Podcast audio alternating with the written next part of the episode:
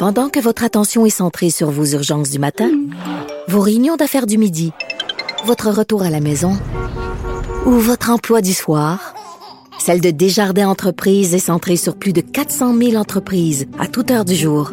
Grâce à notre connaissance des secteurs d'activité et à notre accompagnement spécialisé, nous aidons les entrepreneurs à relever chaque défi pour qu'ils puissent rester centrés sur ce qui compte, le développement de leur entreprise.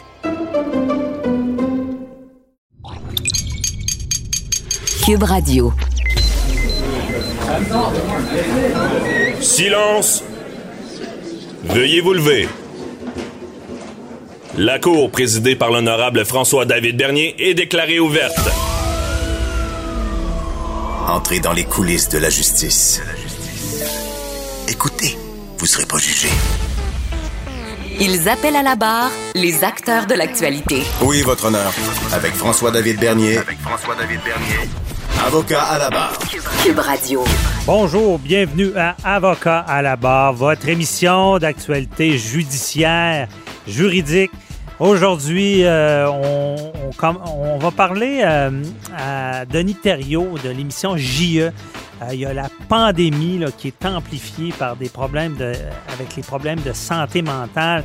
Une émission là, très intéressante qui, qui parle des, des, gens oubliés. Parce qu'il y a des, des, des règles sanitaires mais ça semblerait augmenter les problèmes de santé mentale. Ensuite, euh, Maître Sharon Otis nous parle d'une histoire euh, atroce, un bébé secoué à mort par son père, euh, sept ans et demi de prison. Elle nous en parle. Ensuite, euh, il y a notre chroniqueuse, Maître Sophie euh, Mongeon, qui vient sur un sujet très euh, qui, lui tient à cœur, le défi de Leucan. va se faire raser la tête le 28 mars. Vous, vous voulez nous en parler parce que c'est un sujet qui la touche personnellement et aussi Patrice Ouellette qui nous revient. Ben, l'après-pandémie s'en vient. Il va nous expliquer c'est quoi le nouveau normal. Qu'est-ce qui est bon qu'on fait en affaires dans notre vie privée qui va rester? Donc, votre émission commence maintenant. Vous écoutez. Avocat à la barre. L'émission JE a parlé cette semaine d'un sujet assez troublant. On pense à la pandémie, euh, mais l'émission s'appelle Les oubliés. Et c'est un bon titre parce que oui, la pandémie, oui, il faut combattre le virus, mais il y a des gens qui, ont des problèmes de santé mentale et ces gens-là euh, ont la vie beaucoup plus difficile. Penser à un confinement, penser à ne pas voir ses proches. Donc, c'est très difficile pour eux. JE s'intéressait à ça.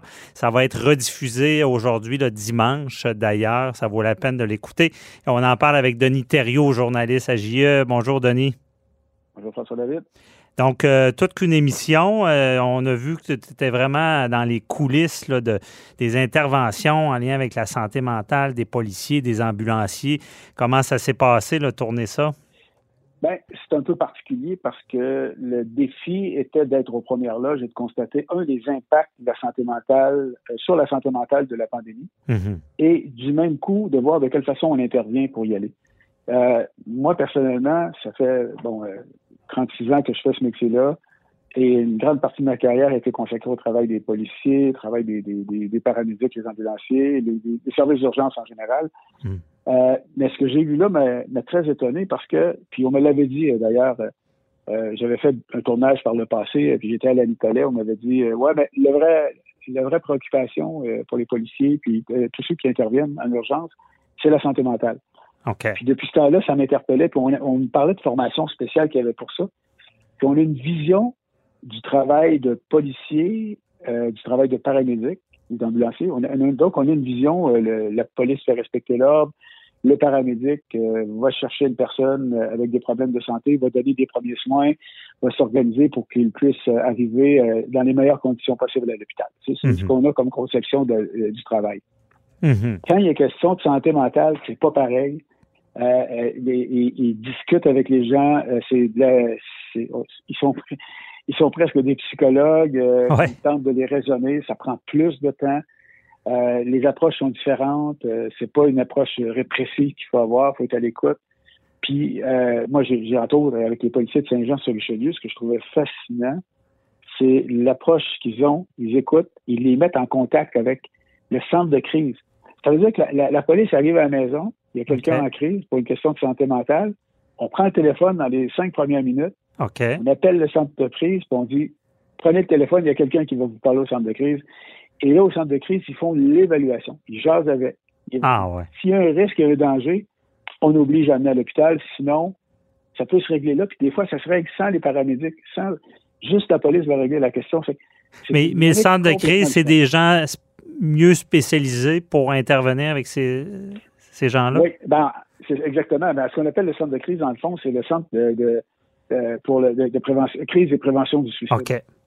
Euh, et c'est la, la, fameuse ligne là, 1 866 appel mm-hmm. euh, ou encore si on, si on fait suicide.ca là, sur internet euh, c'est nouveau qu'on puisse le faire presque à temps plein, là, mais on peut chatter avec quelqu'un qui va nous aider pour les personnes en détresse. Ben, les gens qui sont à l'autre bout, eux, ils savent quoi faire. Ils sont capables de cerner le problème et ils discutent avec eux. Et là, il y a une décision qui se prend. Puis là, ce qu'on m'expliquait à Saint-Jean, chaque, euh, il y a des corps de police ou des compagnies euh, d'ambulance euh, qui forment leur personnel, qui s'associent avec le, le CIS, les SUS et tout. Ils s'organisent pour pas les échapper. Dans le fond, c'est ça la, recette, là. Mm-hmm. pas les, les, abandonner. Mais si on revient avec la pandémie, ben, euh, on voulait savoir. Au début, c'était pas évident parce que tu dis bon, c'est quoi l'impact sur la pandémie? Tu sais, on, commence à faire, la recherche, puis on regarde un peu, puis là, il y a, tu sais, comme euh, des fois on entend M. Legault puis euh, M. Arruda dans la conférence de presse, il y a un tableau de bord ou un tableau indicateur, puis là, il y a des bon.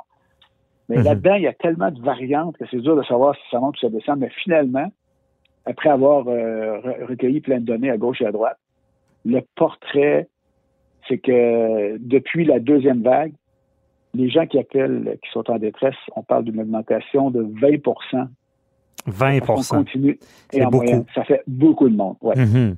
Donc, on est capable d'identifier là, vraiment le, facteur pandémie qui amplifie ça parce que, comme tu le dis bien, puis on le sait, dans le domaine judiciaire, la maladie mentale est un enjeu euh, très préoccupant. Euh, donc, c'est cette augmentation-là due à la pandémie. Ben, et, plus encore, euh, ce qu'on me disait, entre autres, c'est que Bon, par exemple, euh, je, parle avec une psychiatre euh, de l'hôpital de Saint-Jean-sur-Richelieu. Mhm. euh, et elle, ce qu'elle me dit, elle est très bonne en entrevue d'ailleurs. Dans l'émission, on comprend bien la, dynamique, puis là où, elle nous amène, mais elle dit essentiellement, pour la première vague, même le centre de crise a vécu ça du côté de Saint-Jean, qui en passant le centre de crise de Saint-Jean, j'ouvre une petite parenthèse. Mhm. Si on fait le 1 8 6 6 appel en Montérégie, c'est là, c'est là que ça va répondre. Eux, ils, ils, envoient, puis eux, il y a eu un, lot d'appels qui a augmenté, mais les deux disent la même chose. La première vague de la pandémie, euh, oui, il y a eu des cas de dépression là, qui commençaient à pointer, qu'on voyait, là, mais de façon générale, pour la première vague, partout, ça a baissé. Mhm. On s'attendait, on relevait les manches. OK, la pandémie commence, il va y avoir des gens en difficulté, en détresse euh, de santé mentale. Euh, c'est pas ça du tout qui s'est passé. C'est sûr que là, il y a, dépendamment des régions, ça peut, euh, varier. Mais il y a eu une baisse. Quand l'été est arrivé, pour Saint-Jean, on s'entend, pour Saint-Jean, il y a eu une hausse des suicides et des tentatives à l'été. À l'été? Ah. Oui, ça avait commencé un peu avant, mais là, là, tout le monde est, venu un peu euh, mais c'est l'épuisement. C'est comme quelqu'un qui court le marathon là, à la fin. Je pense que les gens ont une fatigue là, puis mentale pour le, commun des mortels. Et imaginez quelqu'un qui est déjà atteint, qui est atteint d'une maladie mentale, ça doit être amplifié. Ben, là. mais c'est pas juste ceux qui étaient atteints en plus. C'est mhm, des gens qui étaient d'une santé mentale qu'on pourrait dire relative, que là, ils ont été très affectés. Puis en voyant la deuxième vague arriver, Là, c'est, comme on dit en bon français, c'est parti sur l'autre bord. Hein, mm-hmm. En fait, là, ça s'est mis à monter et la moyenne de 20% est constatée par les centres de crise du Québec euh, de gens qui appellent parce qu'ils sont en détresse euh, à partir de, la deuxième vague. Et depuis ce temps-là, ben, et, euh, de, différentes manières, selon les, les, endroits au Québec, et on compose avec ça. Mm-hmm. J'ai vu, en tournant entre autres avec cette âme qui est une compagnie d'ambulance en coin de Longueuil, ou encore Ambulance de Mers, euh, il y, a, des euh, paramédics qui sont qui, sont consacrés uniquement à aller rencontrer les gens dans un premier temps. Avant d'envoyer l'ambulance, l'ambulance c'est la, grosse affaire, comme on dit. Il va sur place, il évalue, puis des fois, on permet d'éviter des transports. C'est un peu ça, là. c'est dérangeant, c'est troublant, l'impact que ça a c'est loin d'être terminé. D'où l'importance. Ben c'est ce qu'on fait à JE, d'éclairer le problème comme il faut pour qu'on comprenne l'ampleur de. Ben oui, parce que aussi, si on est obligé d'hospitaliser quelqu'un, j'imagine on se, ramasse, on se ramasse avec plus de risques. De, il doit y avoir des gens qui ne veulent pas aller à l'hôpital ou qui ne comprennent pas euh, ce qui leur arrive. Je ne sais pas s'il y avait des situations comme ben, ça. Oui, mais oui, dans un cas, euh, ben, en fait, si, euh, tantôt je parlais qu'on l'intervenant, dans le cas de Saint-Jean, ça se passe mhm. C'est le même à peu près un peu partout. Il y a différentes façons de procéder, mais essentiellement, on doit établir si c'est un, un P38, si je me rappelle bien. Oui. C'est-à-dire c'est un article, un article de loi mhm. qui fait en sorte qu'on va obliger la personne à aller se faire soigner à l'hôpital. Mais là, il faut l'évaluer avant. Mhm. Mais ce qui était fascinant dans un cas auquel on a assisté, la dame représentait un risque pour elle-même. Elle avait des ciseaux. Euh, et là, les policiers sont arrivés en premier. Les paramédics sont arrivés par la suite. Et dès le départ, ils ont commencé, on en est témoin de ça. Ils ont discuté.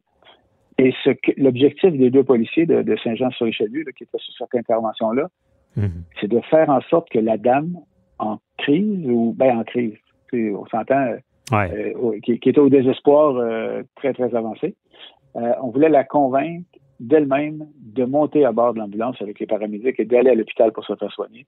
Et hmm. non pas de l'obliger euh, à y aller avec le P38. Là, c'est beaucoup plus compliqué à gérer. Ils ont réussi à le faire. C'est bon. À un moment donné, ils ont, ils l'avaient convaincu. Ça, c'est pas dans l'émission, mais ils l'avaient convaincu. Hmm. elle va à la salle de bain. Elle revient, elle dit, je veux plus y aller. Aïe, Pourquoi? Ben, c'est pas, elle dit parce que c'est Dieu qui me l'a dit. Bon. Ah.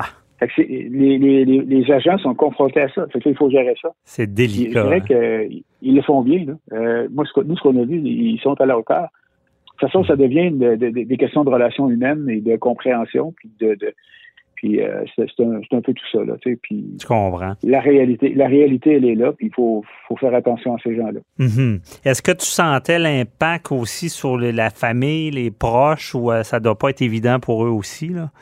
Euh... ben, honnêtement, on n'est pas, je suis pas allé si loin parce qu'on on, suivait les, les, les policiers et paramédics, mais il faut comprendre que l'impact sur les services d'urgence, sur ces gens-là qui, sont euh, paramédics, ambulanciers ou policiers, euh, eux, quand ils interviennent, à force d'être confrontés à cette situation-là, à un moment donné, euh, il y en a qui ont peut-être un peu plus besoin d'aide que d'autres.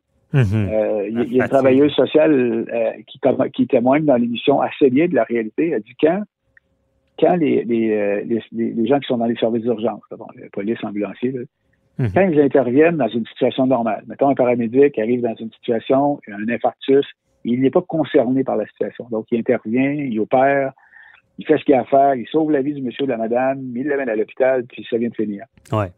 Mais dans le cas de la pandémie, pour des questions de santé mentale, c'est que tout ce qui affecte la personne euh, qui est en crise, ben, ils sont touchés par ça aussi parce qu'ils le vivent aussi. Ouais. C'est certain que ça. La dynamique est différente, est différente un peu. Ça affecte beaucoup plus, j'imagine, de devoir aider ces gens-là. Puis euh, euh, c'est beaucoup plus difficile. Si quelqu'un est blessé, on sait quoi faire exactement, mais avec, avec la santé mentale, c'est tellement complexe. J'imagine que c'est beaucoup plus compliqué. Puis euh, c'est certain que pour eux, c'est un travail très difficile. Puis en, temps normal, c'est déjà un enjeu, là, mais j'imagine ça, ça reflète bien là, que la, pandémie qui s'étire rend les gens plus vulnérables, plus fatigués, espérant que ça.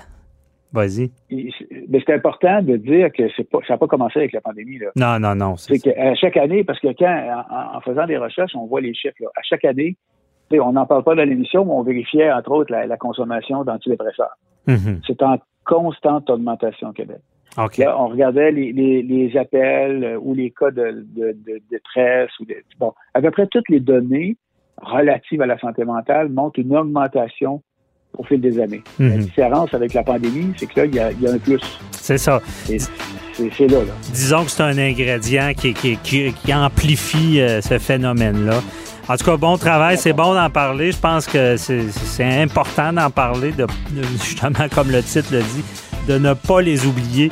Merci beaucoup, euh, Denis Thériault, euh, de nous avoir éclairé sur cette émission. On invite les gens à l'écouter aujourd'hui, euh, dimanche, en fin de journée.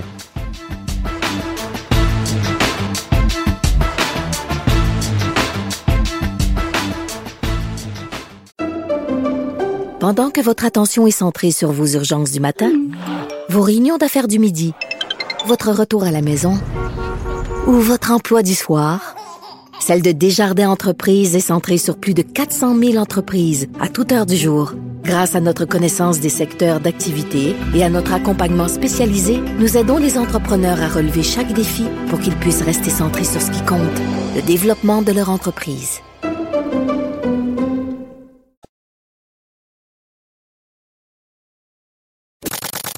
Avocat à la barre. Avec François-David Bernier. Avec François-David Bernier. Sept ans et demi de prison pour avoir secoué son bébé à mort. Euh, coupable d'avoir secoué son bébé d'à peine une dizaine de jours et d'avoir causé la mort, Alexandre Roux a été condamné mercredi dernier en après-midi à sept ans et demi de pénitencier au palais de justice de Sherbrooke. Euh, assez euh, marquant, traumatisant. au moins, justice est faite. Mais on se pose la question, comment un père peut en arriver à secouer son bébé à mort. Et on en parle avec euh, Maître Sharon Otis qui est avec nous. Bonjour, Maître Otis. Oui, bonjour, Maître Bernier.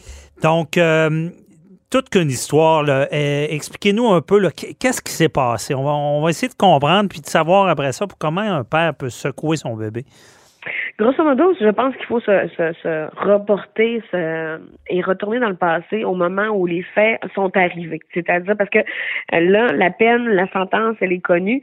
Cependant, euh, ça a pris quand même trois ans de processus judiciaire, vous comprenez, avant d'en arriver là. Mhm. Donc, c'était un, un, jeune homme. Euh, son âge, d'ailleurs, son jeune âge et, a compté aussi dans les facteurs.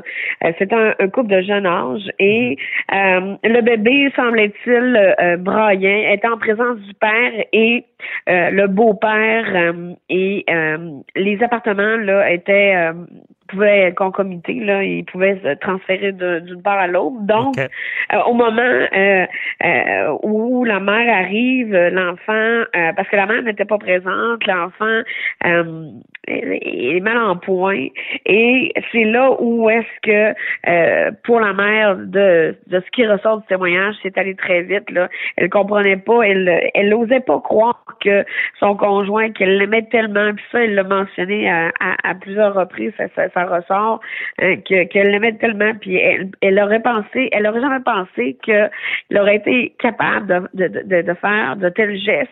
Et, et ben son entourage, l'entourage des deux, des deux conjoints n'aurait jamais cru que ce monsieur, et, et il n'a, par contre, il n'a jamais avoué dans le cadre du procès qu'il le fait. Parce que dans le fond, l'enfant, la mère arrive, l'enfant est pas bien, là. Puis ça, je comprends bien, c'est le père qui est là, puis le beau-père aussi qui est là en même temps? C'est ça, c'est ça. Donc c'est pour ça qu'il y a eu, euh, il y a eu euh, dans le fond euh, arrestation des deux et accusation. Mais quant au père là, j'en ai pas pu répertorier là, euh, qu'est-ce qui s'est passé là dans son dossier. Donc celui, je, me suis peut-être trompé en entrée, c'est pas le père qui l'a secoué, c'est le beau. Oui, c'est le père. Ah, c'est le, père. Ok. C'est le père. C'est un jeune homme, un jeune homme. Et, et, au moment là des faits là, c'était un jeune couple. Donc. Quel âge à peu près? Euh, ben, madame avait 18 ans, là. et elle l'a mentionné, elle a mentionné d'ailleurs que à 18 ans, c'était quand même euh, impactant de préparer les funérailles de son enfant. Oui, parce que la mère, euh, c'est, l'enfant n'est pas mort sur le coup là. Non, la, mère a dû prendre la la la, la fâcheuse décision et de débrancher l'enfant. Et si vous me permettez, je vais reprendre là euh, mutatis mutandis là euh, ce qui en ressort. Elle a dû prendre la décision de prendre la décision de le laisser partir parce qu'il était aveugle, paralysé et que son cerveau était mort a été la décision la plus facile à prendre, mais qui m'a fait le plus mal. Aïe, aïe. Ben, elle dit aujourd'hui, encore aujourd'hui, j'ai de la difficulté à l'assumer. C'est très clair, tu sais. Déjà là, elle a perdu son enfant. Euh, elle doit faire le deuil de son enfant. Et non seulement ça, elle porte le fardeau d'avoir pris la, la, la, décision la décision fatale de mettre fin à ses jours parce qu'il n'aurait eu il n'était pas viable. Hein. Vous comprenez, le cerveau était mort. Donc, et on parle de 34 fractures. Euh, euh, les, les, les experts qui ont témoigné sont venus dire que euh, c'était assez euh, euh, assez grave comme cas là de de de, de, et que l'enfant était vraiment mal en point. Là, donc, mhm. parce que c'est c'est violent et Maître Otis, ça doit pas parce que la mère arrive puis il est pas en train de le faire. Là, fait que ça doit pas être évident comme enquête de réussir à trouver qui a fait ça. Là. Ben surtout que euh, le père n'a pas témoigné, euh, donc euh, Euh, et ne reconnaît pas. D'ailleurs, la juge, euh, la juge qui a rendu le jugement, là, euh, l'honorable Daniel Côté, mentionne dans son jugement que elle a sermonné également la, famille de monsieur, en ce sens que il, il, le réconforte dans le délit, parce que monsieur nie encore avoir posé ses gestes. Et lui, dis-tu que c'est le beau-père? Est-ce qu'il dit que c'est pas lui, c'est le beau-père? Non, non, non. Il, il nie catégoriquement il dit catégoriquement. Euh, Pour lui, l'enfant n'aurait pas été secoué, c'est ça? Oui, oui, c'est ça. Et, la famille l'encourage dans cette négation-là.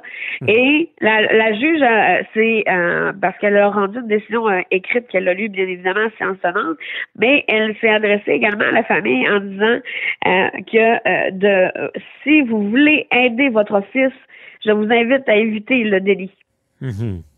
Et la sentence de sept ans et demi euh, de pénitencier euh, se base aussi sur le fait que il reconnaît pas ses torts, ouais.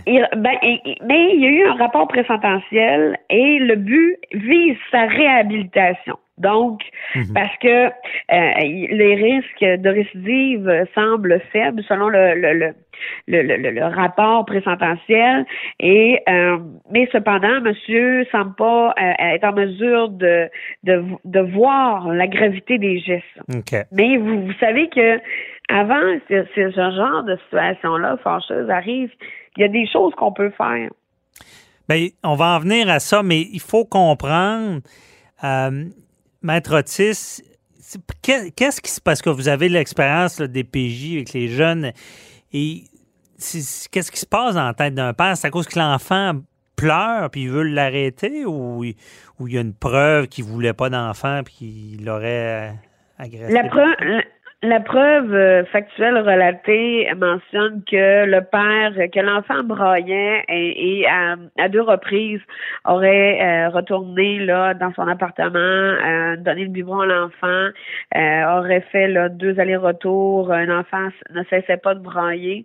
Donc, je pense que peut-être et on a parlé d'ailleurs, on a soulevé son immaturité, là, donc peut-être qu'il n'a pas pris la, bonne la bonne solution. Il n'a peut-être pas voulu commettre l'irréparable, mais somme toute, il, est arrivé ce qui est arrivé. Donc, mhm. euh, mais moi, je comprends. Et euh, ben, justement, ça, il peut y avoir, vous parlez d'aide, il peut y avoir des parents qui puis ils disent, hein, euh, si votre enfant vous, vous énerve à tel point, il faut, faut aller prendre l'heure, il faut pas rester là, ou du moins, euh, il peut y avoir de l'aide pour ça. Là. Bon, oui, il peut, y avoir de l'aide. Il y a déjà un programme périnatal de prévention du syndrome du bébé secoué qui, est, qui est instauré dans certains hôpitaux.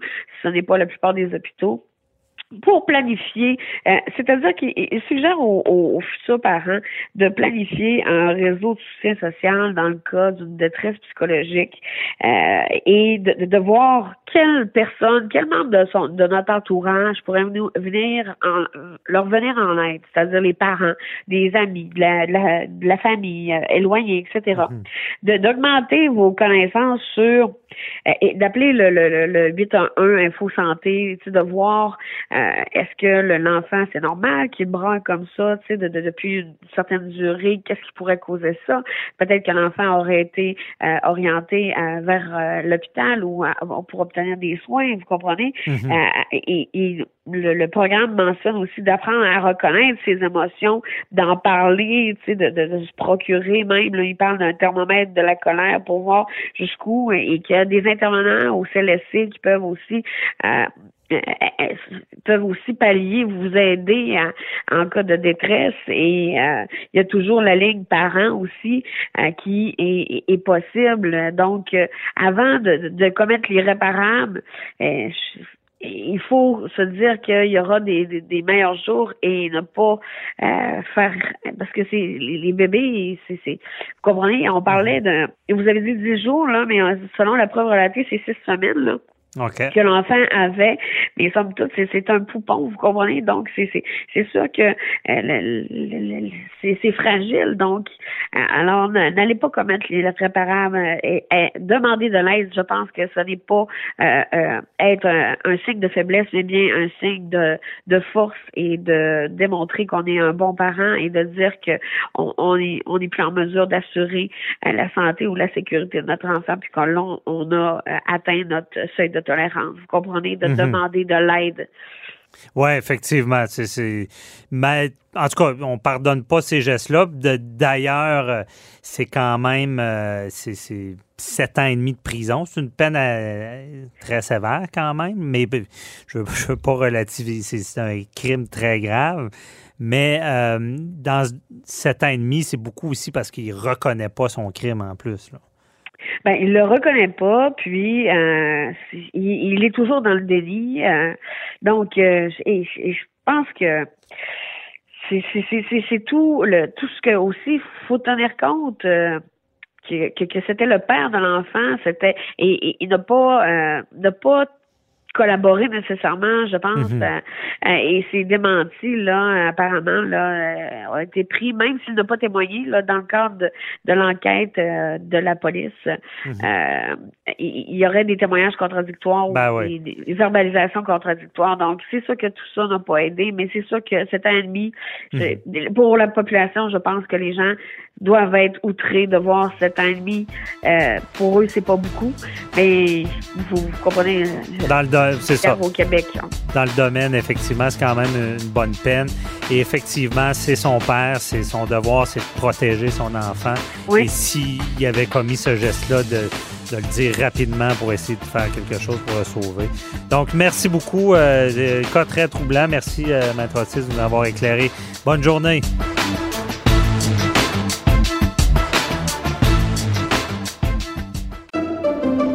Pendant que votre attention est centrée sur cette voix qui vous parle ici, ou encore là, tout près ici, très loin là-bas, ou même très, très loin, Celle de Desjardins Entreprises est centrée sur plus de 400 000 entreprises partout autour de vous. Depuis plus de 120 ans, nos équipes dédiées accompagnent les entrepreneurs d'ici à chaque étape pour qu'ils puissent rester centrés sur ce qui compte, la croissance de leur entreprise.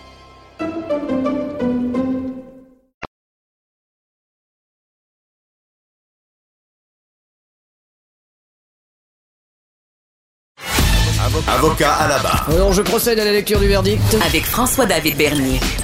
Les meilleures plaidoiries que vous entendrez. Cube Radio. Le défi des têtes rasées de Leucan, est-ce que ça vous dit quelque chose? Euh, c'est une cause qui est très importante et là, on tenait à en parler à l'émission parce qu'une chroniqueuse que vous entendez euh, sur nos ondes à l'émission, euh, Maître Sophie Mongeon, qui est impliquée, qui va se faire raser la tête dans ce défi-là. Le 28 mars, ça va se passer. Et tout ça, c'est pour ramasser de l'argent pour la recherche, pour les jeunes qui sont atteints de cette maladie.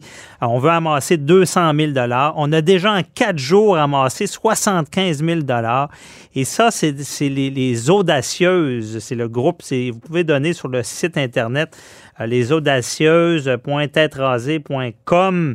Et euh, on en parle avec elle. Qui elle est avec nous. Bonjour, Maître Mongeon.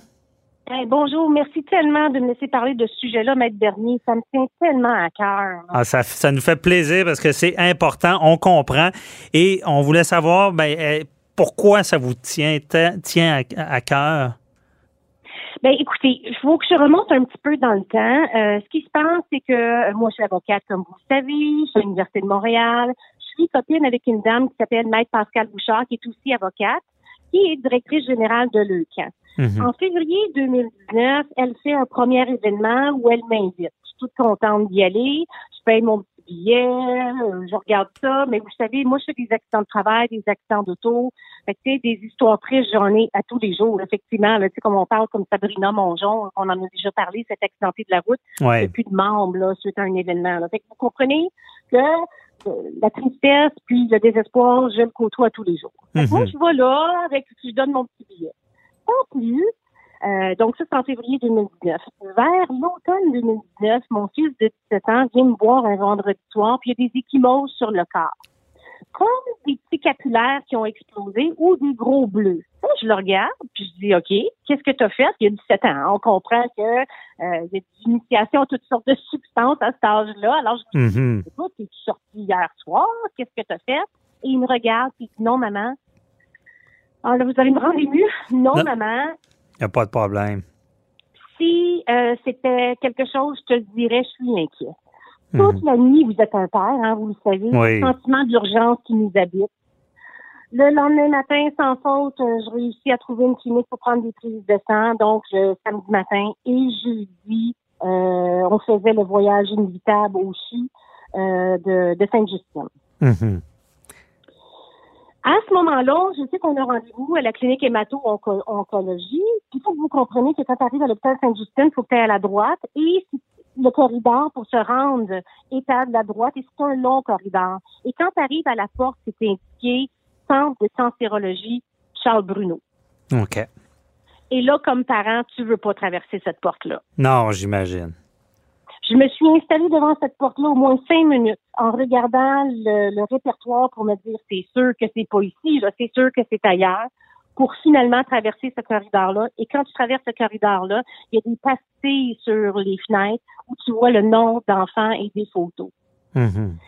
Et tu sais qu'à ce moment-là, ta vie va totalement changer. Et là, c'est arrivé. Là. Il, y a, eu un diagnostic de leucémie. Et en plus, ce qui est particulier avec mon fils, c'est qu'il a une leucémie extrêmement rare. Donc, euh, il a été considéré qu'il était le seul ado, donc seul de, en bas de 18 ans, à avoir cette maladie-là au Canada. Parce que normalement, c'est une maladie qu'on retrouve chez les personnes âgées. Hmm. vous comprenez que les personnes âgées, l'espérance de vie est à peu près de 6 ans, 7 ans quand ils l'ont, donc il n'y a pas vraiment de recherche. Ah oui, donc c'est encore plus problématique. On connaît moins cette portion-là. Oui, puis en plus, qu'est-ce qui se passe là-dedans? C'est que les compagnies pharmaceutiques, quand il n'y a pas beaucoup de gens qui sont malades, ne feront pas la recherche. Et c'est pour ça que des campagnes privées comme celle que le fait actuellement est si essentielle. Mhm. Pourquoi? Parce que quand ils ont commencé d'un cas les années 70, le taux de survie d'un enfant leucémique est à peu près de 15 Maintenant, c'est rendu de 82 à 85% C'est un énorme. c'est impressionnant, c'est vraiment impressionnant. Je savais pas ça. Oui, puis pourquoi? Parce qu'il y a des gens qui ont fait des efforts, qui ont fait des levées de fonds pour permettre la recherche. Alors, c'est pour ça que quand Pascal Bouchard, la directrice générale de l'EUCA, m'a appelé cette année pour me demander de faire le défi, c'était difficile de dire non. Mais en même temps, ça doit être émotif, là, ça vous ramène à, à, votre situation personnelle? Bien, sur le coup, j'ai dit non. Parce que mon fils veut, veut pas vraiment qu'on en parle, puis je le comprends, c'est un ado, hein. Ils veulent pas mhm. parler de leurs problèmes ou quoi que ce soit. Mais en même temps, c'est un peu gênant, là. Fait que donc, ils veulent pas vraiment aller de l'avant là-dedans. Et l'autre affaire, c'est que je suis une femme d'affaires, entrepreneur, avocate, et j'aurais à l'autre de la cinquantaine. C'est un gros défi pour une femme. C'est vrai, j'allais poser la question. Ça, ça doit affecter un peu, c'est ça. Malgré que la mode est, aux, cheveux courts, là, on a une animatrice à Québécois. Euh, euh, Julie Marcoux qui, a adopté les cheveux courts, mais là, ça, doit affecter quand même euh, de, s'imaginer plus de cheveux, surtout les premières semaines, j'imagine. Oui, oui, oui, effectivement. Donc, les premières semaines, qui va arriver. de toute façon, les statistiques sont quand c'est une femme qui fait le défi tête rasée, elle réussit à, ramasser 70% plus d'argent qu'un homme. Parce que c'est plus, ça implique plus pour une femme qui a cheveux longs euh, dans notre société de se faire raser. Ouais, je comprends bien ça. Oui, c'est pour ça que le groupe Les Audacieuses, les 10 femmes qui ont été choisies, euh, donc, c'est sur l'objectif. Là. Un, de sensibiliser les femmes et les filles que tu pas besoin d'avoir une chevelure pour être compétente mhm. et que tu peux fonctionner dans, dans la vie de tous les jours. Puis aussi sensibiliser sur la maladie et, et, ultimement, bien sûr, faire une levée de fonds. Là. Ben oui. quand j'ai accepté, c'était de ramasser les sous. Ouais. Puis à procès, cheveux courts, là, ça, ça a l'air d'une femme forte. Euh, en faux procès, ça va vous servir. Ben vous, là, est-ce que vous le feriez? Est-ce que vous vous raseriez les cheveux si je vous le demandais? Oui, raser les cheveux, euh, mais j'avoue, j'avoue que ça, ça nous impacte. C'est un, il faut vraiment, euh, ça, ça a plus d'implications que bien d'autres campagnes. On, peut, on peut se le dire. Ben, c'est pour ça, c'est un don de soi de plus. C'est facile de donner de l'argent ou faire un, un, un transfert ou un chèque.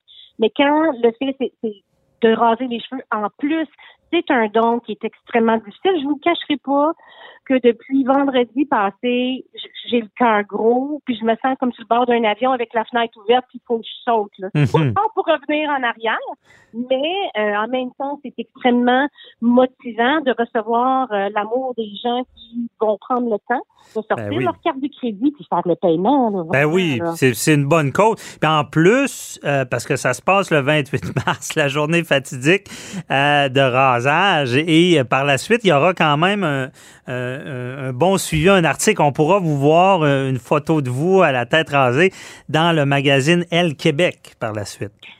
Oui, c'est ça. Donc, les, les 10 audacieuses seront pris en photo tout de suite après le rasage avec une belle séance. Puis ça va être dans le mois de, dans le magazine du mois de juin. Euh, également. Puis voyez-vous, aujourd'hui, c'était dans la presse et finalement, on voit que ça a un gros impact. je suis vraiment, vraiment, vraiment contente. Donc, au moins, si je perds mes cheveux, ben, au moins, ça va être pour une bonne cause parce que c'est des activités comme ça qui font en sorte que mon fils réussit à subvenir, à survivre. Mhm. Parce qu'il prend quand même 18 pilules par jour. Comment qui va, votre fils? Est-ce que ça se passe bien? Extrêmement bien, à cause de la recherche. Donc, il est retourné au cégep, euh, il y a une petite auto, il y a une blonde, il a même travaillé au Costco pendant la COVID. Tout mhm. ça à cause de la médication. Est-ce qu'il y a une crainte supplémentaire avec la pandémie euh, pour quelqu'un qui a, le, qui a, la leucémie?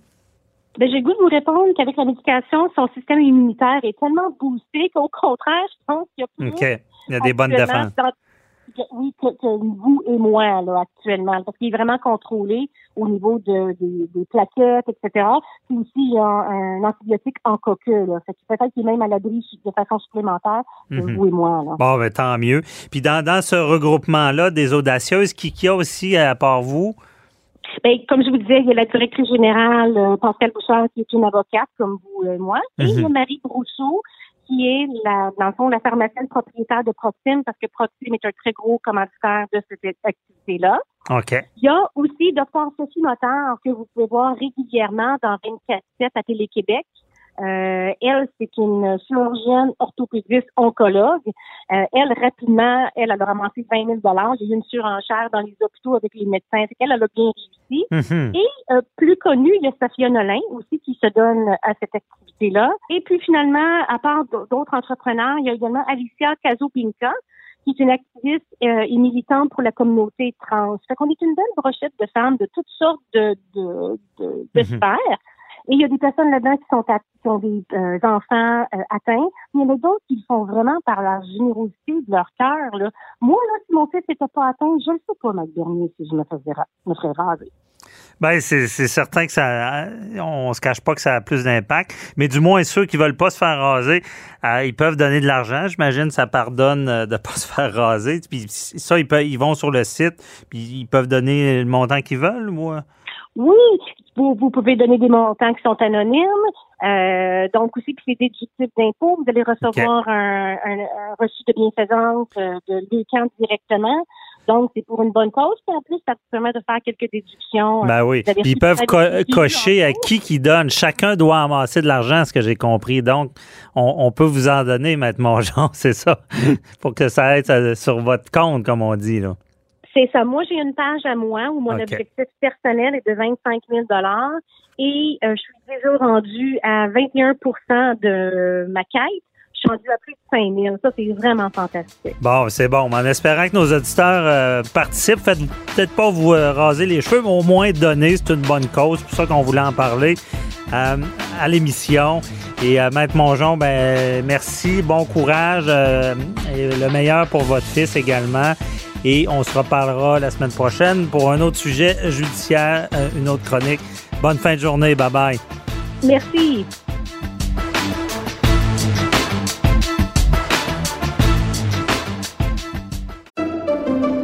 Pendant que votre attention est centrée sur vos urgences du matin, vos réunions d'affaires du midi, votre retour à la maison ou votre emploi du soir, celle de Desjardins Entreprises est centrée sur plus de 400 000 entreprises à toute heure du jour. Grâce à notre connaissance des secteurs d'activité et à notre accompagnement spécialisé, nous aidons les entrepreneurs à relever chaque défi pour qu'ils puissent rester centrés sur ce qui compte, le développement de leur entreprise.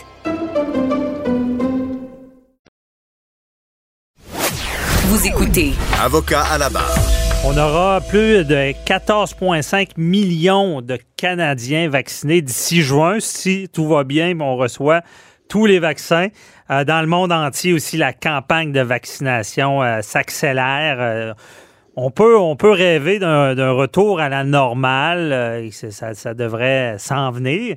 par contre, on se pose beaucoup de questions. Il y a beaucoup de choses qui ont changé durant la pandémie, de façon de faire. Quand ça va être fini, qu'est-ce qui va arriver? Ça sera quoi le nouveau normal de notre quotidien, que ce soit au travail ou ailleurs? On en parle avec euh, Patrice Ouellette de la méthode 48 heures par jour, notre gestionnaire de performance. Bonjour, Patrice. Bonjour, Maître Bernier. Je pense que c'est le bon mot, le nouveau normal. Oui, c'est, ça sera différent. Est-ce que ça va être mieux ou pire? Ben, écoutez, je pense que dans les deux cas, il va y avoir des bonnes choses qui vont rester.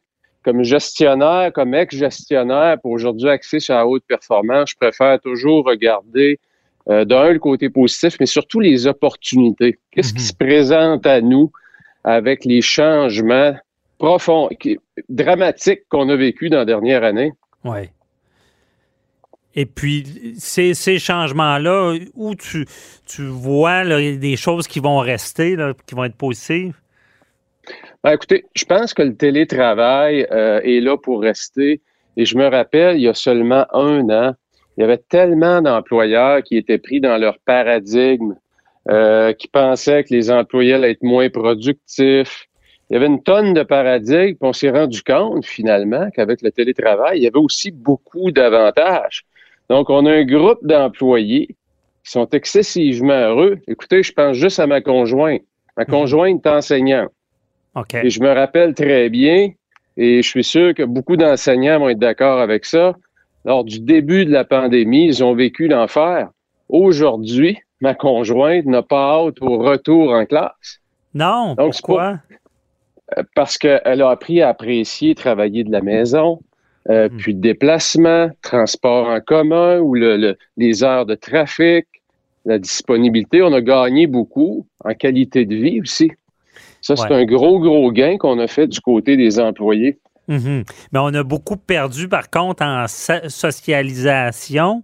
Est-ce que pour toi, un gestionnaire, euh, est-ce que c'est bon de socialiser avec les collègues du bureau ou en tant que gestionnaire, c'est mauvais? OK. Absolument, Maître Bernier. C'est un grand point euh, qui est négligé. Qu'est-ce qu'on va faire avec la culture d'entreprise? Mhm. Hein, c'est un, c'est un grand, c'est un grand défi qu'on a pour tous les employeurs. Comment est-ce qu'on va conserver une, euh, une culture d'entreprise qui était tissée avec des relations très, très serrées? On va à la machine à café, on revient dix minutes plus tard parce qu'on a, on a piqué une petite jasette avec quelqu'un qu'on voit pas souvent. Tout, tout l'informel qu'on avait à l'intérieur des environnements de travail, ben c'est clair qu'avec le télétravail, soudainement, ça veut dire qu'est-ce qu'on va faire? On peut pas laisser ça comme ça. Mm-hmm. On ne peut pas perdre sa culture. Donc, il y a une grande opportunité pour la renforcer, mais en même temps, il y a tout un défi pour les employeurs d'essayer de recréer ça. Hein. L'être humain, c'est une bête sociale en partant. Oui, mais qu'est-ce qu'il va falloir faire? Plus de, des rangs, on travaille de, la maison, mais on se rencontre une fois, deux fois semaine, pour faire plus d'activités. Moi, je euh, suis, je suis convaincu qu'on va voir naître des nouveaux services, des nouveaux types d'entreprises qui vont venir combler ce besoin-là. Et puis, euh, il va sûrement y avoir aussi une forme d'alternance entre le travail, le télétravail et peut-être euh, certaines périodes de travail en groupe, euh, en présentiel. Mais une chose est sûre, il y a des limites au virtuel. On peut mhm. pas, on peut pas se matérialiser. Il y a des choses qu'on ne peut pas vivre avec le virtuel. Donc, je pense qu'il y a une belle opportunité là aussi pour des entreprises de combler ce besoin-là qui va être fondamental. Mhm.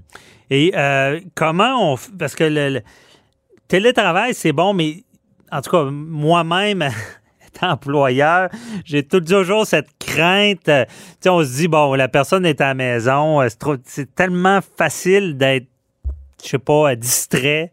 de tomber ces séries sur Netflix quand on devrait travailler. Comment on fait pour évaluer les performances? Écoutez, moi, je pense que les employeurs, et encore là, c'est un excellent point que vous amenez, Maître Bernier, ça va faire naître, ça va obliger les entreprises à clarifier davantage la mesure de la performance.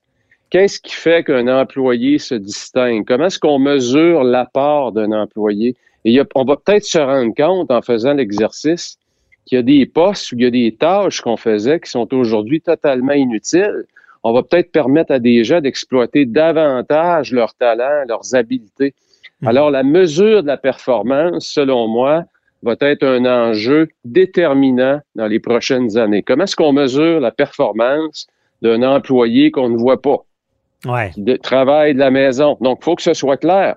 Écoutez, je vois déjà euh, dans le système public, je vois installer des logiciels présentement qui mesurent le temps de présence derrière le clavier. Ah Est-ce oui. Que ça, la Est-ce que c'est ça la performance? OK, c'est bon. et, je suis pas certain qu'on est sur la bonne route, mais je peux comprendre qu'on va voir toutes sortes d'excès dans ce milieu-là. Ouais, ça peut être un, peu une dictature. Là. Même au bureau, on ne fait pas ça. Ça dépend des domaines. Dans le domaine juridique, les cabinets d'avocats, ça va quand même bien parce que c'est du temps facturable. Donc, la personne et voilà, note son temps, puis euh, qu'elle soit chez elle ou au bureau, il faut qu'elle fasse son, temps. Ouais. Mais euh, d'autres domaines, ça peut être un peu plus difficile. Écoutez, je lisais aussi Maître Bernier en début de semaine, à ce temps-ci de l'année, dans le secteur de la mode. C'est toujours un moment déterminant. Les, grandes lignes, les grands couturiers lancent les marques à travers la planète. Mhm. Et euh, je trouvais ça intéressant puisque je regardais le, comment la mode va se transformer, ce qu'on appelle le nouveau chic virtuel. Donc, lorsqu'on travaille de la maison, on sait que ça va avoir un impact sur les vêtements qu'on porte. Donc, de la maison, en général, on, aime être plus confortable. Mais en même temps, entre le pyjama et l'habit, il y a un nouveau chic virtuel. Il y a des nouveaux vêtements probablement un peu plus utilitaires, pratiques, mais en même temps qui nous donnent une certaine prestance, qui dégagent un peu un certain chic en ligne. Parce qu'il y a quand même une partie de notre corps qui est visible.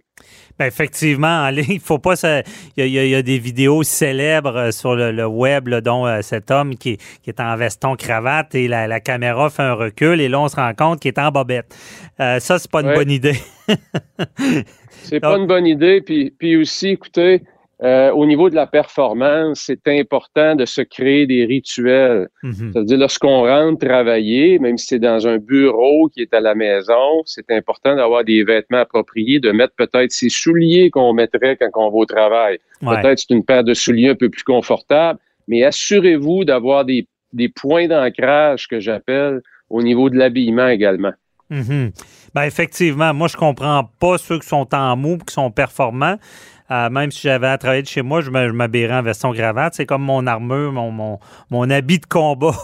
Donc, euh, ça peut avoir une influence, comment on est habillé sur notre travail. Absolument. Écoutez, on, rentre dans un nouveau normal, comme on l'a dit en introduction, Maître Bernier, qui, hum. va, qui va nous faire vivre des nouvelles choses. Il va rester des belles choses. Regardez juste l'impact au niveau de l'environnement avec le télétravail. Ça veut dire moins de gens qui circulent sur les routes. Donc, les gros projets d'infrastructure qu'on avait, soudainement, on les regarde peut-être avec un angle différent. Mhm.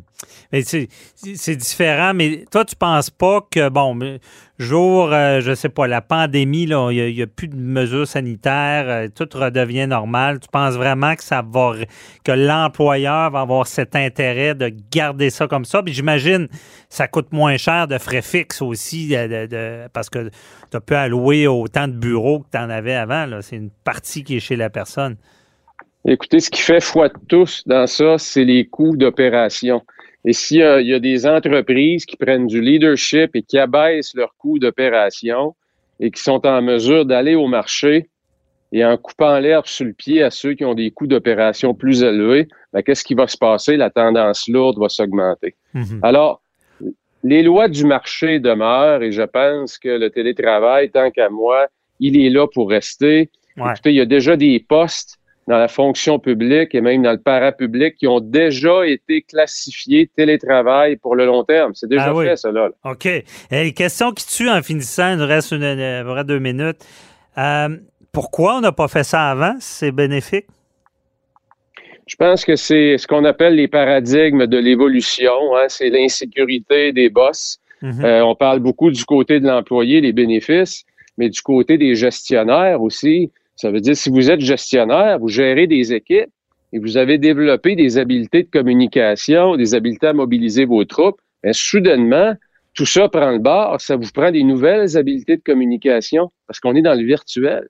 Mhm. Donc, il va falloir que les gens se recyclent aussi.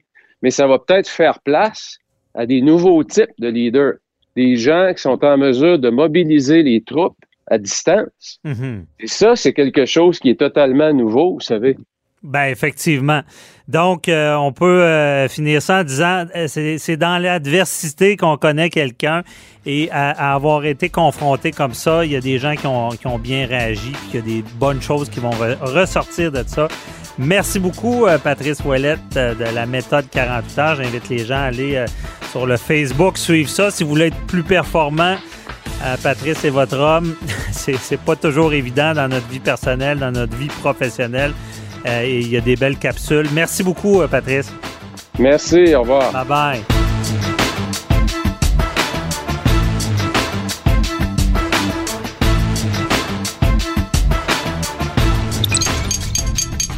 Cube Radio.